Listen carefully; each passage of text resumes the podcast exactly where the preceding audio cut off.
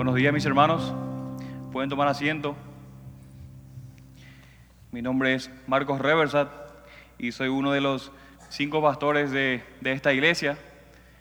Y también quiero aprovechar y hacer eco a lo que acaba de decir el pastor César, felicitar a las madres en sus días y que, que puedan pasar bien. ¿Qué le parece si oramos por la predicación de su palabra en esta mañana?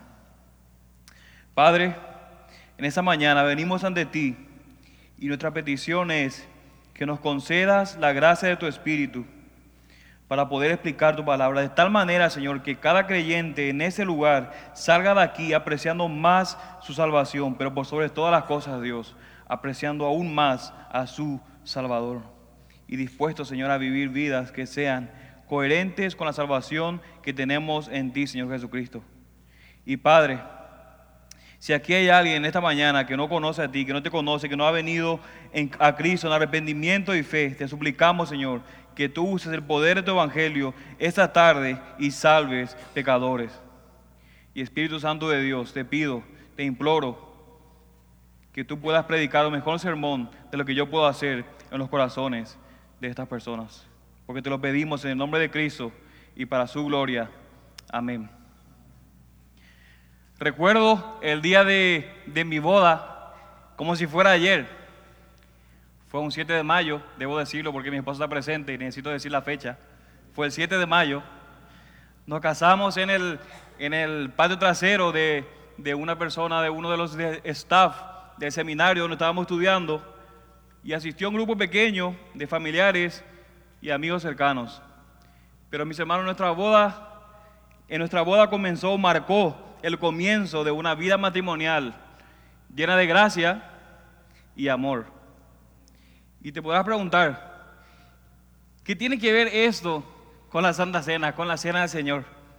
Pues me parece que muchos cristianos piensan en la Cena del Señor como si fuera nada más un devocional personal o un devocional privado. Voy a la iglesia, oigo la palabra, como el pan, bebo el vino recuerdo la muerte de Cristo y el perdón de mis pecados y me voy a casa. Y también asociamos la Santa Cena con la iglesia, al menos en el sentido de que es algo que se hace cuando estamos en la iglesia. Tal vez es, no obstante, esa sea la única conexión que hace la mayoría de los cristianos cuando se trata de relacionar la cena del Señor y la iglesia local. Pero siguiendo con lo que dije acerca de, de la boda, podemos decir que si el bautismo es similar a la unión del día de bodas del creyente con Cristo, entonces la cena del Señor representa la renovación continua del amor y los votos que se celebran en los aniversarios de boda. Y mis hermanos, esta analogía nos recuerda que la cena del Señor es mucho más que una mera necesidad, aunque sea necesaria es mucho más que un simple recordatorio, aunque recuerda cosas preciosas de la historia de la redención y mucho más que un ritual, aunque es practicado por las iglesias cristianas de casi todas las, verdades, las variedades desde los días del Señor Jesucristo. La cena del Señor, mis hermanos, así como una cena que comparto con mi esposa, o los ocasionales días especiales que celebramos juntos, proporciona un medio continuo de gracia y de compañerismo entre el Señor Jesucristo y su novia, la iglesia. De manera que en esa mañana hablaremos del simbolismo del pan y de la copa, porque vamos a celebrar hoy por primera vez como iglesia la cena del Señor. Por tanto, en esta mañana vamos a ver o veremos el origen histórico de la cena del Señor Después responderemos dos preguntas fundamentales que salen de la cena, de la cena para luego que podamos ver el significado del simbolismo del pan y de la copa. De nuevo, el origen histórico de la cena, responderemos dos preguntas fundamentales que salen de la cena para luego ver el significado del simbolismo del pan y de la copa. Empezamos entonces con el origen histórico de la cena del Señor. Y quiero que nos remontemos por un momento en sus mentes al evento del Éxodo. Cuando vemos en la plaga final, en la décima plaga sobre Egipto, Dios había o, o dijo que iba a mandar el ángel de la muerte a pasar por toda la tierra de Egipto, matando al primogénito de cada hogar y de todo el ganado. Y para escapar de este juicio, ¿qué debían hacer?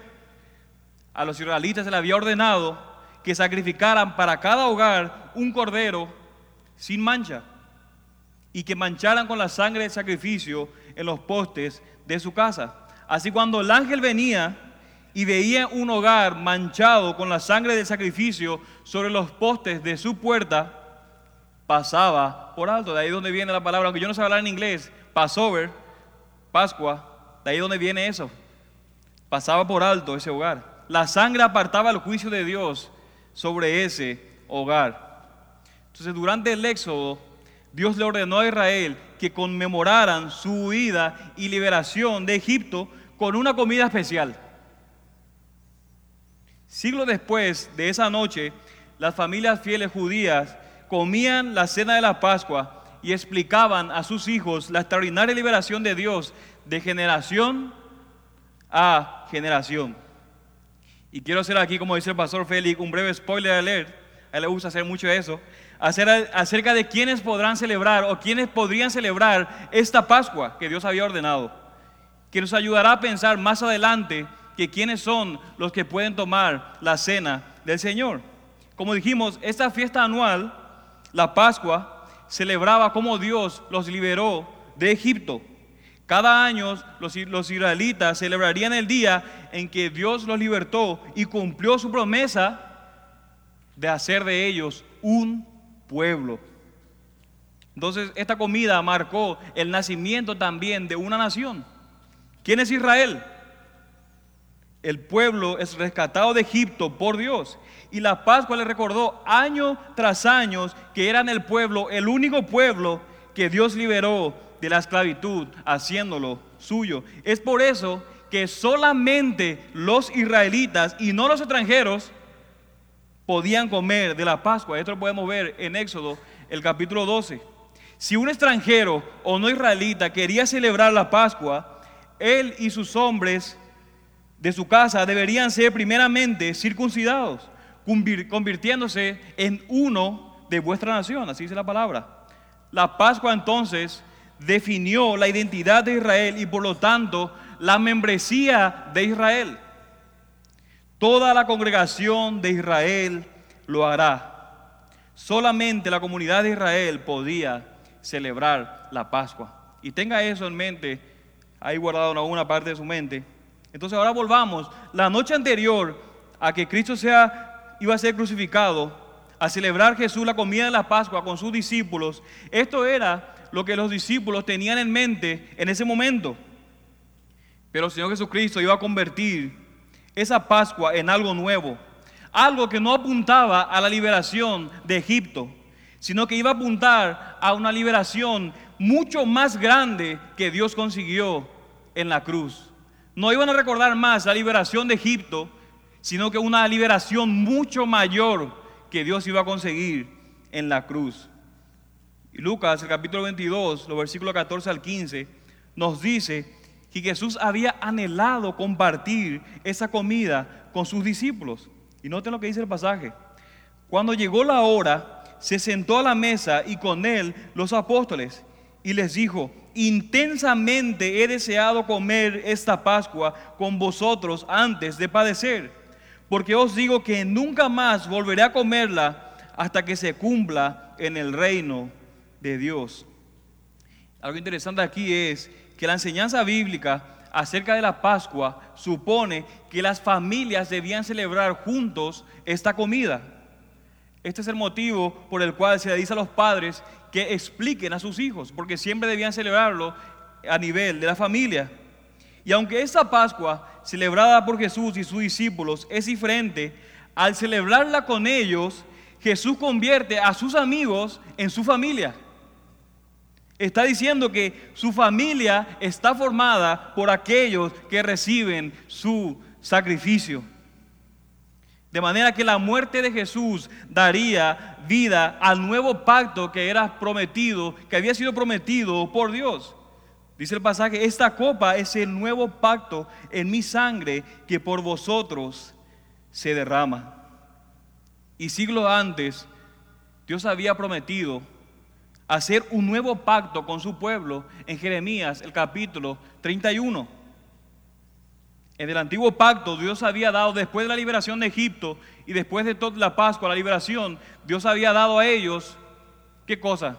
La ley en piedras, en piedras. Pero en ese nuevo pacto Dios escribiría su ley en los corazones del pueblo, transformándolo desde adentro hacia afuera, para que ellos amaran lo que Él ama e hicieran lo que Él ordena. Dice el pasaje, todos le conocerían, desde el más pequeño hasta el mayor. Dios perdonaría sus pecados completa y definitivamente, no recordándolos nunca más. En la cruz, mis hermanos, Dios salvó a un pueblo para sí mismo a través de la sangre del sacrificio de Jesús. Los libró del pecado y los hizo suyo. Y en la noche antes de ese gran acto de liberación, Jesús, Jesús le dio una comida que debían celebrar para siempre. Y como veremos en un momento, esta comida define al nuevo pueblo de Dios en Cristo. Todos ellos la tienen que celebrar. Solo el pueblo y nadie más debe hacerlo. Y quisiera hacer un breve comentario aquí. Es por esto, mis hermanos, que nosotros somos bautistas. Aunque amamos a nuestros hermanos presbiterianos, no podemos estar de acuerdo con ellos en bautizar a bebés. Porque la palabra de Dios decía o prometía que solamente, solamente personas que conocen al Señor, que pertenecen al pueblo de Dios y, y que son parte de este nuevo pacto, que solamente son creyentes son los que pueden permanecer en la familia de Dios y no no creyentes. Y esto nos lleva a responder dos preguntas. Entonces, ¿quién puede participar de la cena? Y la segunda pregunta es, ¿cómo pudo Jesús identificar de esta manera los elementos de la comida pascual con él mismo? De nuevo, ¿quién puede participar y cómo Jesús pudo identificar de esa manera los elementos de la comida pascual con él mismo. Entonces vamos a empezar a responder la primera pregunta. Dos ordenanzas el Señor nos ha dado. ¿Cuáles son? El bautismo y la cena del Señor. Cuando hablamos del bautismo, decimos que es una señal que es para quién o de los creyentes. Como iglesia, nuestra práctica es bautizar solamente a aquel que ha profesado fe. De manera que el bautismo es una señal, un símbolo de una realidad interior en la vida de la persona que ha habido ese nuevo nacimiento. Por lo tanto, el bautismo representa un camino de obediencia, un camino de compromiso, de discipulado, de sujeción. Pero el bautismo no es la meta. El bautismo nada más es un punto de partida de esa vida cristiana. Por lo tanto, la cena del Señor representa una dependencia continua en el Señor. Y podemos ilustrarlo de nuevo por medio de la boda. El bautismo es representado por ese día de la ceremonia de la boda. Y la cena del Señor vendría a ser todos los recordatorios de esa boda. Puede ser un aniversario, unas flores que el esposo entrega a su esposa, por lo tanto, la cena del Señor es un recordatorio continuo de lo que el Señor ha hecho por nosotros, de su entrega, de su muerte y de su sacrificio. Por lo tanto, estamos convencidos que los que participan de la cena del Señor son aquellos que han dado testimonio de su fe, aquellos que tienen la señal del bautismo, que son parte del pueblo de Dios que están en sujeción al Señor, en obediencia, que han hecho un pacto con el Señor de caminar y de seguirle. Son esos los que también pueden participar del pan y del vino. En primer lugar, entonces, ¿quién puede participar? Y en segundo lugar, ¿es en verdad el cuerpo y la sangre de Cristo? Cuando estamos comiendo este pan y bebiendo esa copa, ¿estamos realmente comiendo el cuerpo y la sangre de Cristo? No, el Señor nos, dice que hemos de comer el cuerpo de Cristo, de la sangre de Cristo, en un sentido espiritual.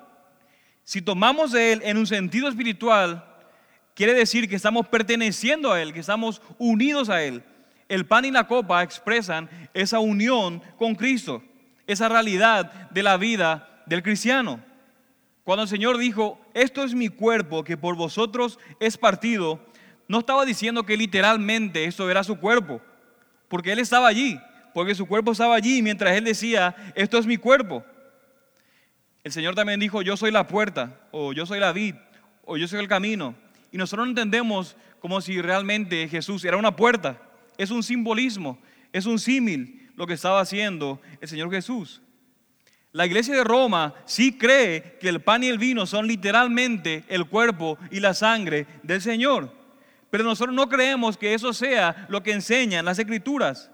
Cuando Jesús dijo, este es mi cuerpo, esta es mi sangre, no estaba hablando de una imagen que nos estaba dando, nos estaba hablando acerca que era una imagen, una fotografía de sí mismo. Cuando vemos una fotografía y le enseñas a alguien, le dice, mira, este soy yo. Está mintiendo, está mintiendo, ese no sos tú. Tú estás aquí.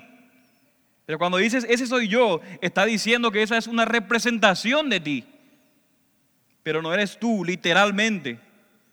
El Señor Jesús nos estaba dando una foto de Él en ese pan y en esa copa para que le recordemos y recordemos su ministerio y su entrega constantemente por nosotros.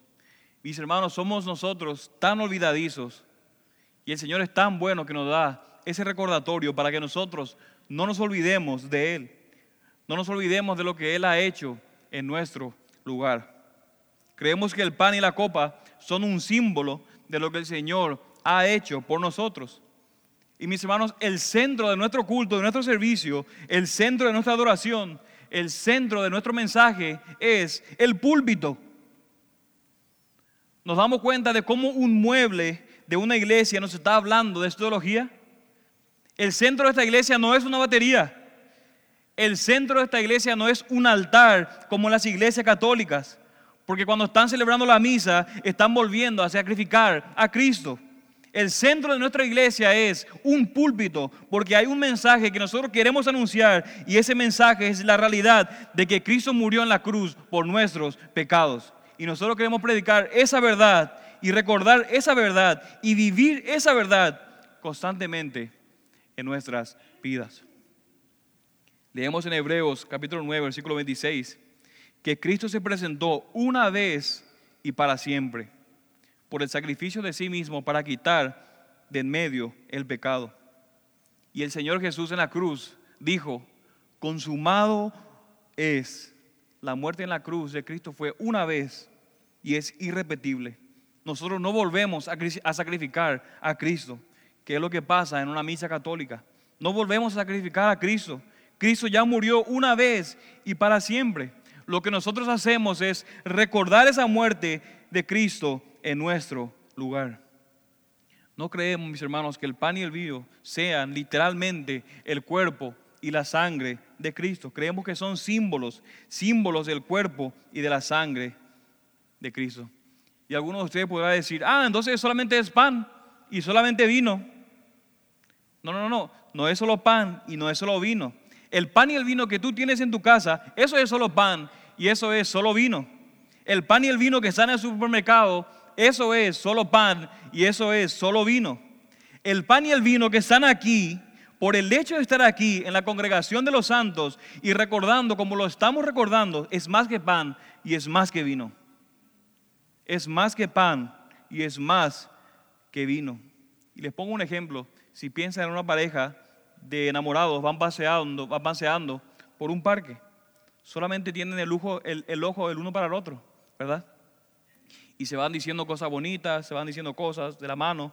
Y a su paso, mientras van caminando por el parque, no se dan cuenta, pero están pisando un montón de flores, pero ellos no lo hacen ni caso. Pero hay un momento en que esos enamorados se detienen y entonces el muchacho se agarra y agarra una flor y se la entrega a ella.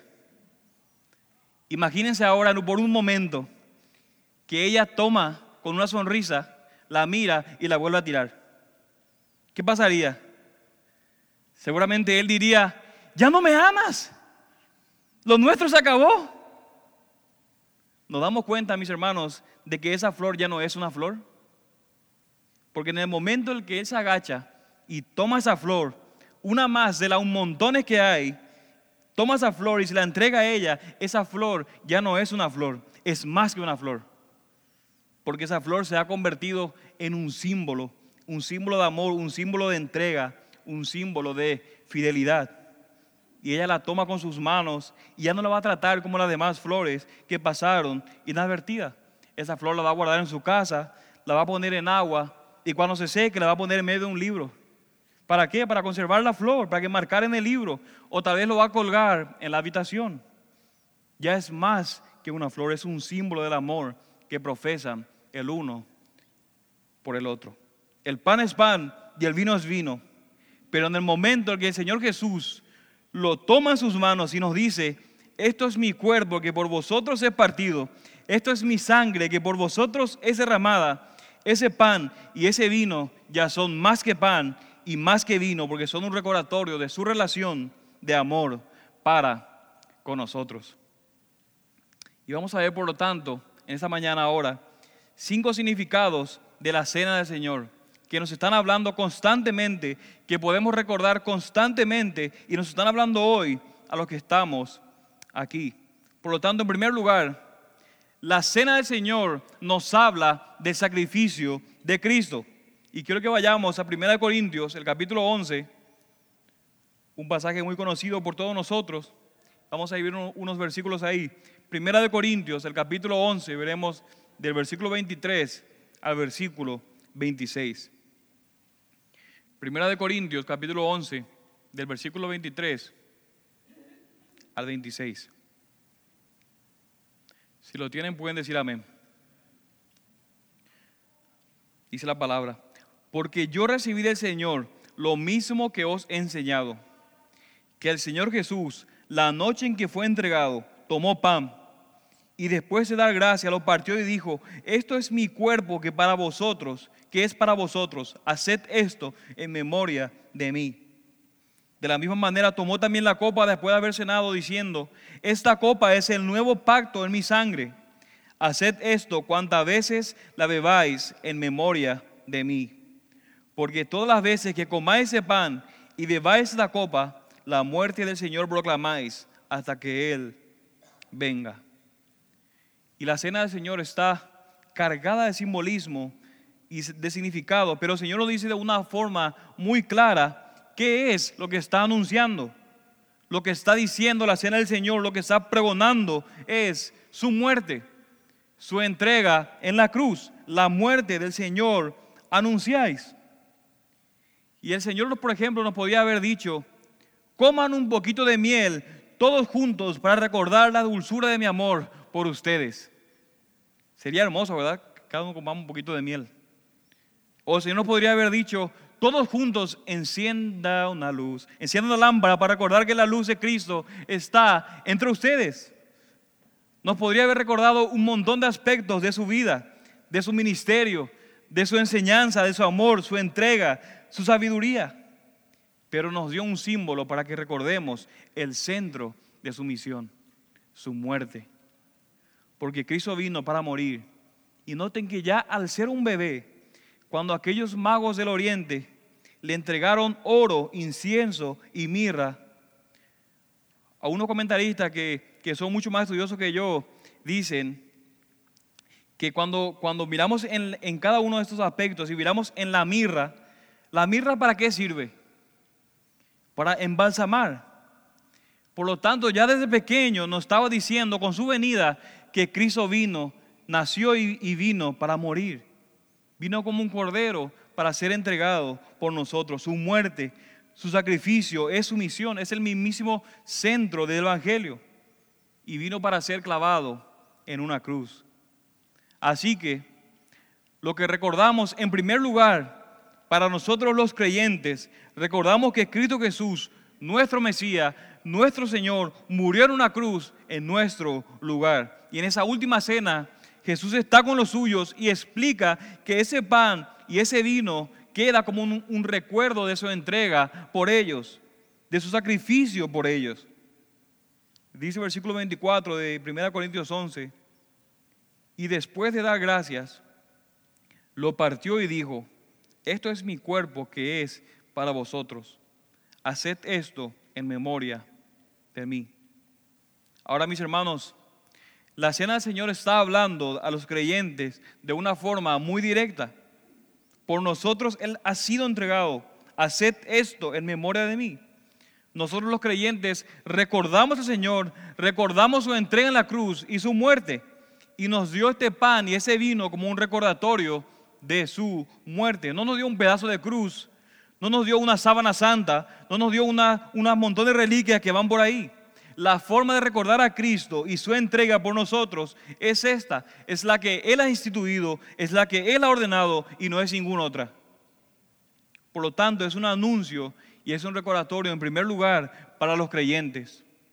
Pero leemos también el pasaje de hoy que es un recordatorio para los que ven, para los no creyentes, para los que observan, para los que aún no creen, es un anuncio de la muerte de Cristo. Para los demás, de forma abierta, porque la cena del Señor no la tomamos en privado, no lo tomamos en un lugar escondido, no lo tomamos cerrando las puertas solo para cristianos. Pero la cena del Señor la tomamos como hoy, de forma tan pública que mañana mismo va a salir en las redes sociales. Este es un lugar en el que puede entrar sin ningún problema alguien que no es un creyente. Estamos tomando la cena del Señor, pero no en privado. Lo estamos tomando en público para anunciar, para aquellos que ven, observen qué es lo que nosotros conmemoramos, por qué lo conmemoramos y qué es lo que nosotros creemos. El mundo entero, mis hermanos, tiene que saber que Cristo murió en la cruz del Calvario para redimir a su pueblo, para salvar a pecadores. No te hablo el versículo 26. Porque todas las veces que comáis este pan y bebáis esta copa, la muerte del Señor proclamáis. Mis hermanos, es un auténtico sermón, el mejor de los sermones. El pan y la copa nos está hablando a nosotros, a los corazones. Y en esa noche que los judíos celebraban la Pascua, sacrificando un cordero, recordando con la sangre de ese cordero que Dios le había librado de la esclavitud de Egipto, recordaban ese cordero de la Pascua y cómo con esa sangre pintaron esos dinteles de la puerta y la ira de Dios pasó de largo allá donde el cordero había sido sacrificado. Cuando los judíos estaban celebrando esto, esa liberación de Egipto que les llevaba hacia la tierra prometida, ahora Cristo, como dijo Juan el Bautista, el Cordero de Dios no un cordero que tú o yo pudiéramos poner, porque sería un cordero pequeño, imperfecto, limitado, sino el cordero que Dios mismo ha puesto, un cordero perfecto que sacrificado una vez para todos y para siempre. En esa noche de la Pascua, ese cordero estaba colgando en la cruz y estaba derramando su sangre. Mis hermanos, y es con esa sangre con la cual pintamos los creyentes el, dintel de la puerta de nuestros corazones para que la ira de Dios pase de largo. Porque mis hermanos, esa sangre está diciendo, aquí ya ha muerto el justo. Ya no es necesario volver a pagar aquello que ya ha sido pagado aquí. El Cordero ya ha muerto, Cristo Jesús. Y esa es la señal de este pacto, de este nuevo pacto. El pan y el vino, mis hermanos, nos recuerdan la muerte la entrega del Señor Jesús. Así que en primer lugar, recordamos su muerte. Y en segundo lugar, ¿qué estamos diciendo con la cena del Señor? Cuando participas de la cena del Señor, estás diciendo que tú eres culpable de esa muerte. Tú eres culpable de esa muerte porque estás participando. Y por razones de higiene, la iglesia del Señor crece y en vez de tener un solo pan, y una, y una sola copa, tenemos pedacitos de pan y vasitos, un montón de vasitos. Pero el simbolismo era un pan y una copa. Y cuando ese pan se presenta en tus manos, eres tú el que la rompes. Eres tú el que la arrancas, eres tú el que lo partes. Y al participar en el pan, a partir del pan para participar, estás diciendo, yo lo he roto. Es por mi culpa, es por mi pecado yo he derramado la sangre del Señor, yo he crucificado a Cristo Jesús, porque soy yo el que rompo el pan, soy yo el que participo de la copa. Por lo tanto, participar de la cena del Señor es una auténtica confesión de pecados. Soy pecador, es mi culpa. Soy pecador, Señor, perdóname. Dice 1 Pedro 3:18, porque también Cristo padeció una sola vez por los pecados, el justo por los injustos, para llevarnos a Dios. Pero así, mis hermanos, como en la cena del Señor está representada su muerte, y así como en la cena del Señor está representada tu culpa, en la cena del Señor también está representada tu bendición. Y este es el tercer aspecto que vemos en el simbolismo de la cena del Señor. Porque tú rompes ese pan, pero tú comes ese pan. Tú eres el que el culpable de la muerte del Señor, pero tú eres bendecido por la muerte del Señor. Tú recibes los beneficios de su entrega, de su sacrificio. Gracias a su muerte tenemos reconciliación con Dios. Recordemos, mis hermanos, que es una cena. Y en el lenguaje bíblico, ¿qué significa una cena? Significa comunión, significa amistad, significa compañerismo, familiaridad. Cenar con alguien es recibir a alguien y tener amistad, compromiso el uno con el otro. Dice, su palabra el Señor Jesús que Él llama a la puerta de nuestra casa de los creyentes y dice, abrid y yo cenaré con vosotros. El Señor Jesús quiere esta cercanía con cada uno de sus hijos. Pero la relación con Dios estaba rota. En el momento en que Adán y Eva toman del fruto del Edén, son expulsados del paraíso. No podemos cenar con Dios. La relación está rota, está partida por nuestra culpa. Necesitamos ser reconciliados con Dios, ser aceptados por Dios, ser adoptados por Dios y disfrutar de nuevo de esa comunión del paraíso. Y Él en esa cena nos está expresando que esa separación con el Padre, Él la ha cubierto con su sangre. Y ahora podemos cenar con Él gracias a su entrega por nosotros. Y en Mateo 26 el Señor nos dice que no volverá a tomar del fruto de la vid hasta que el día en que lo beba de nuevo con vosotros en el reino de mi Padre. Y Apocalipsis 19 dice, bienaventurados los que son llamados a la cena de las bodas del Cordero. Vemos que hay una relación restablecida con Dios. Nos vamos a sentar a su mesa, vamos a cenar con Él, gracias a que ese Cordero ha sido sacrificado. Y uno de los personajes que pasan rápidamente por nuestra mente cuando recordamos la parábola del hijo del pródigo es una persona al cual no hacemos mucha atención, un personaje. Y es ese animal inocente en la historia que ha de ser degollado, que ha de ser sacrificado para que haya ese banquete para recibir al Hijo de Dios, al Hijo de ese pródigo que había sido perdido. Mis hermanos, nosotros somos ese Hijo que se había perdido pero ha de haber, ha de haber derramamiento de sangre para que haya ese banquete. Y ese banquete es gracias a la sangre del Señor Jesucristo. Así que en la cena del Señor, mis hermanos, hay una, hay una fiesta, hay un banquete, hay una reconciliación, hay bendición. Somos bendecidos gracias a que Cristo ha restablecido esa relación con el Padre. El creyente, por lo tanto, en la cena del Señor, tiene una relación personal con Cristo una cercanía especial con Cristo. Y sabemos que al escuchar la palabra, al congregarnos con los hermanos, tenemos una presencia especial, cercana del Señor. En el pan y el vino, de una manera muy especial, estamos cerca de Jesús.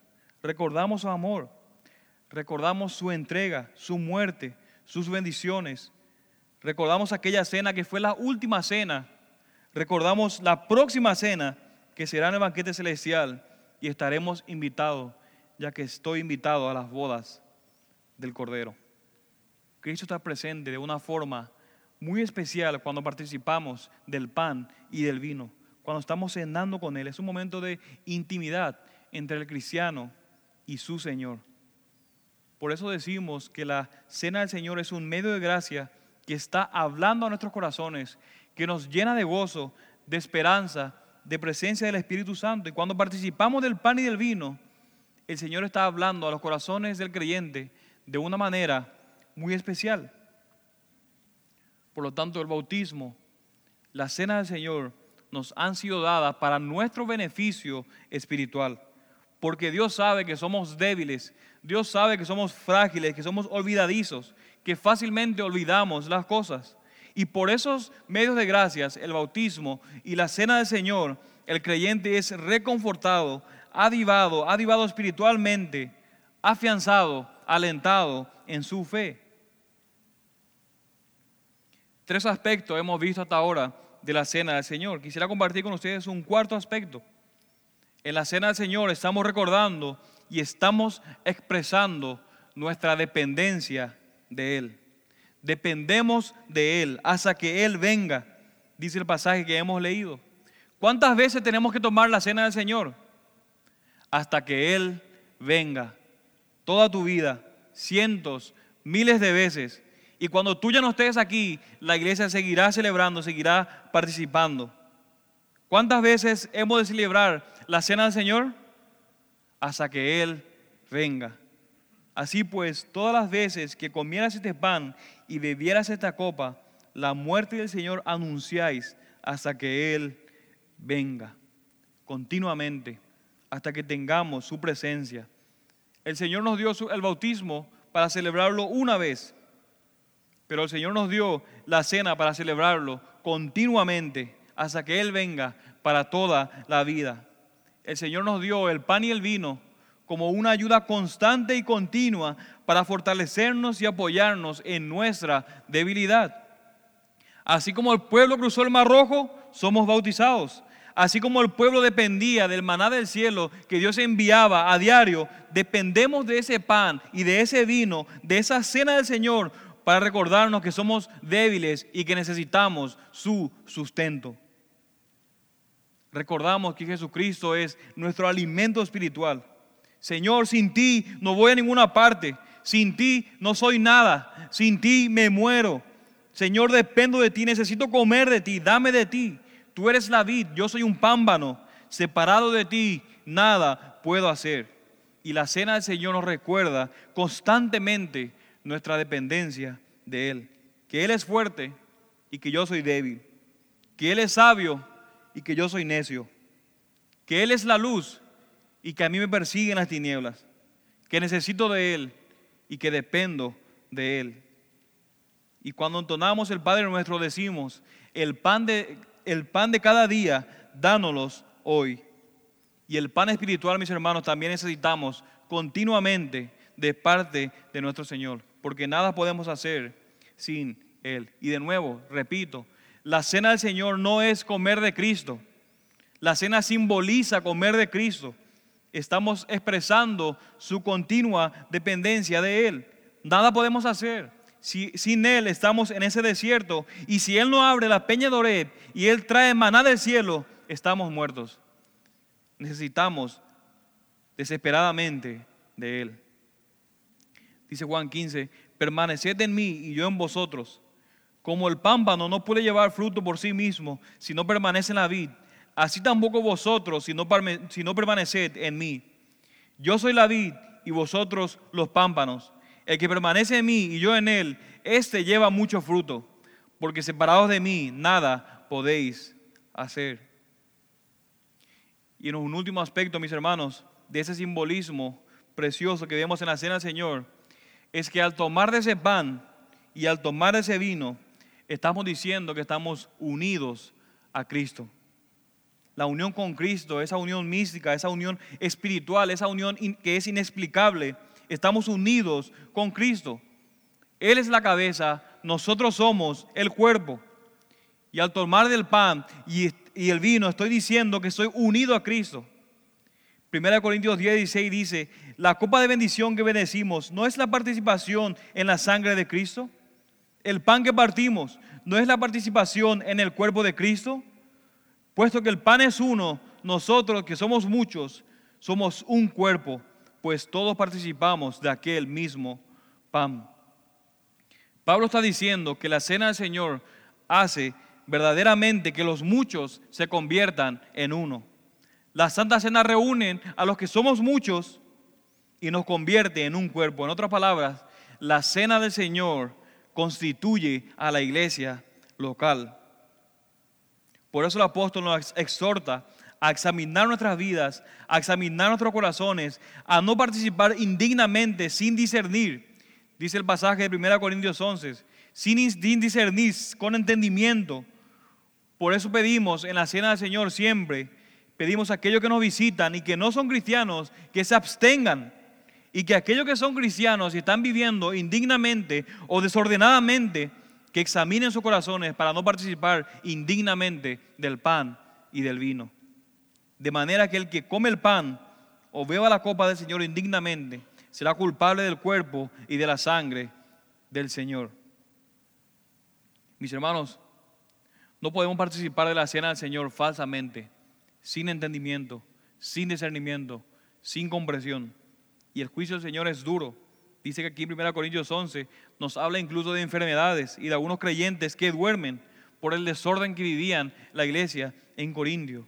La cena del Señor, por lo tanto, es un espejo en el cual me miro y se produce un verdadero autoexamen delante de la santidad y de la entrega del Señor. Examinamos nuestros corazones y corregimos nuestras vidas. Y para concluir, para algunos esta vez, hoy va a ser la primera vez que participan del pan y del vino. Otros ya hemos perdido la cuenta, pero el simbolismo para aquellos que participan por primera vez y aquellos que han participado muchas veces es el mismo. Dependemos desesperadamente de nuestro Señor.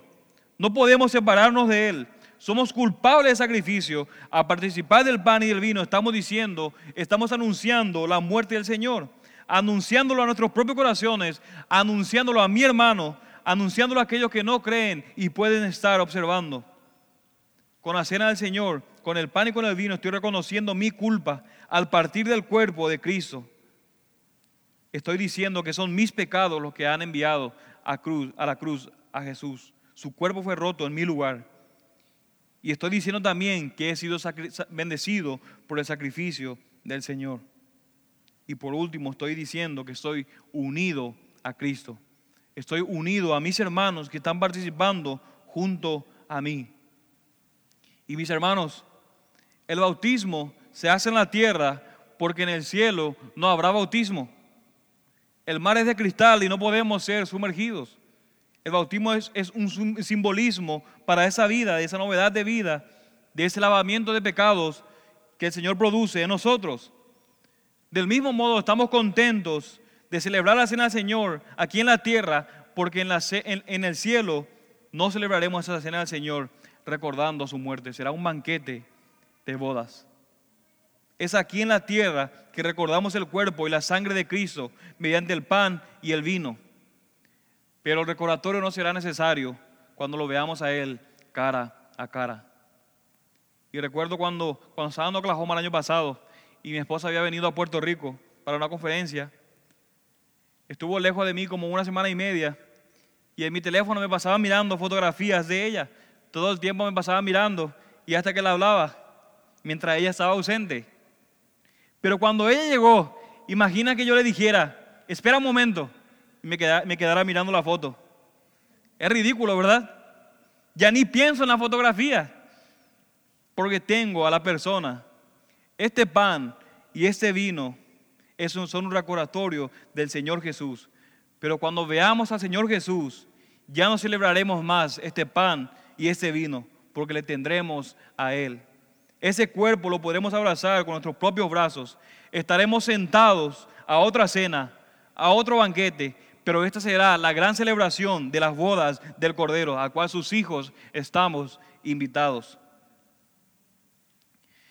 Pero amigo, déjame decirte, si tú no eres un creyente, tú no puedes tener este tipo de intimidad y unidad que los creyentes tienen con Cristo y los demás. Y cuando en esta mañana veas a los demás tomando de la cena del Señor, celebrando este banquete, recuerda que tú no lo tomas porque estás rechazando a Cristo. Y a menos que te arrepientas y vengas a Cristo, nunca podrás experimentar esta íntima unidad. Por lo tanto, te ruego en esta mañana, ven a Cristo, ven a Cristo, aparte de tus pecados y confía en Él para salvación. El que tenga oídos, yo ruego que haya escuchado la voz del Señor. Vamos a orar. Señor, gracias por este precioso símbolo del pan y del vino que nos habla a los corazones. Nos habla, Señor, directamente a nuestra alma. Tan cargado, Señor, de preciosos significados. Recordamos tu muerte, recordamos, Señor, tu entrega. Recordamos, Señor, también nuestra culpabilidad, pero también recordamos que somos bendecidos y que estamos unidos a ti. Es un mismo pan, es una misma copa. Recordamos, Señor, a nuestra propia alma, a nuestros hermanos, lo que tú hiciste en la cruz. Y recordamos al mundo, Señor, que el Evangelio es cierto, que el Hijo de Dios se hizo carne, que fue un cordero manso y humilde, y fue sacrificado, Señor, como esa Pascua final, definitiva y perfecta. Señor, que tú nos rescataste del Egipto de nuestros pecados, de la esclavitud de Satanás, que tú nos hiciste cruzar el mar rojo, que tú nos conduces hoy, Señor, a través del desierto y dependemos de ese maná espiritual, pero que caminamos hacia una tierra prometida, hacia una ciudad santa en la cual pronto estaremos. Y mientras caminamos, Señor, a esa ciudad santa, en la cual pronto estaremos, y mientras caminamos a esa, hacia esa Jerusalén celestial, Señor, seguimos dependiendo de ti, dependiendo de la peña de de esa agua fresca, de ese maná, Señor, que cae del cielo, porque tú, Señor, eres el único que puede guiar que nos puede sustentar, proteger, bendecir, hasta cumplir hasta las últimas de tus promesas. Y esperamos en ti y seguiremos tomando de ese pan y de este vino hasta que tú vengas. Y ven pronto, Señor. En el nombre precioso del Señor Jesús oramos.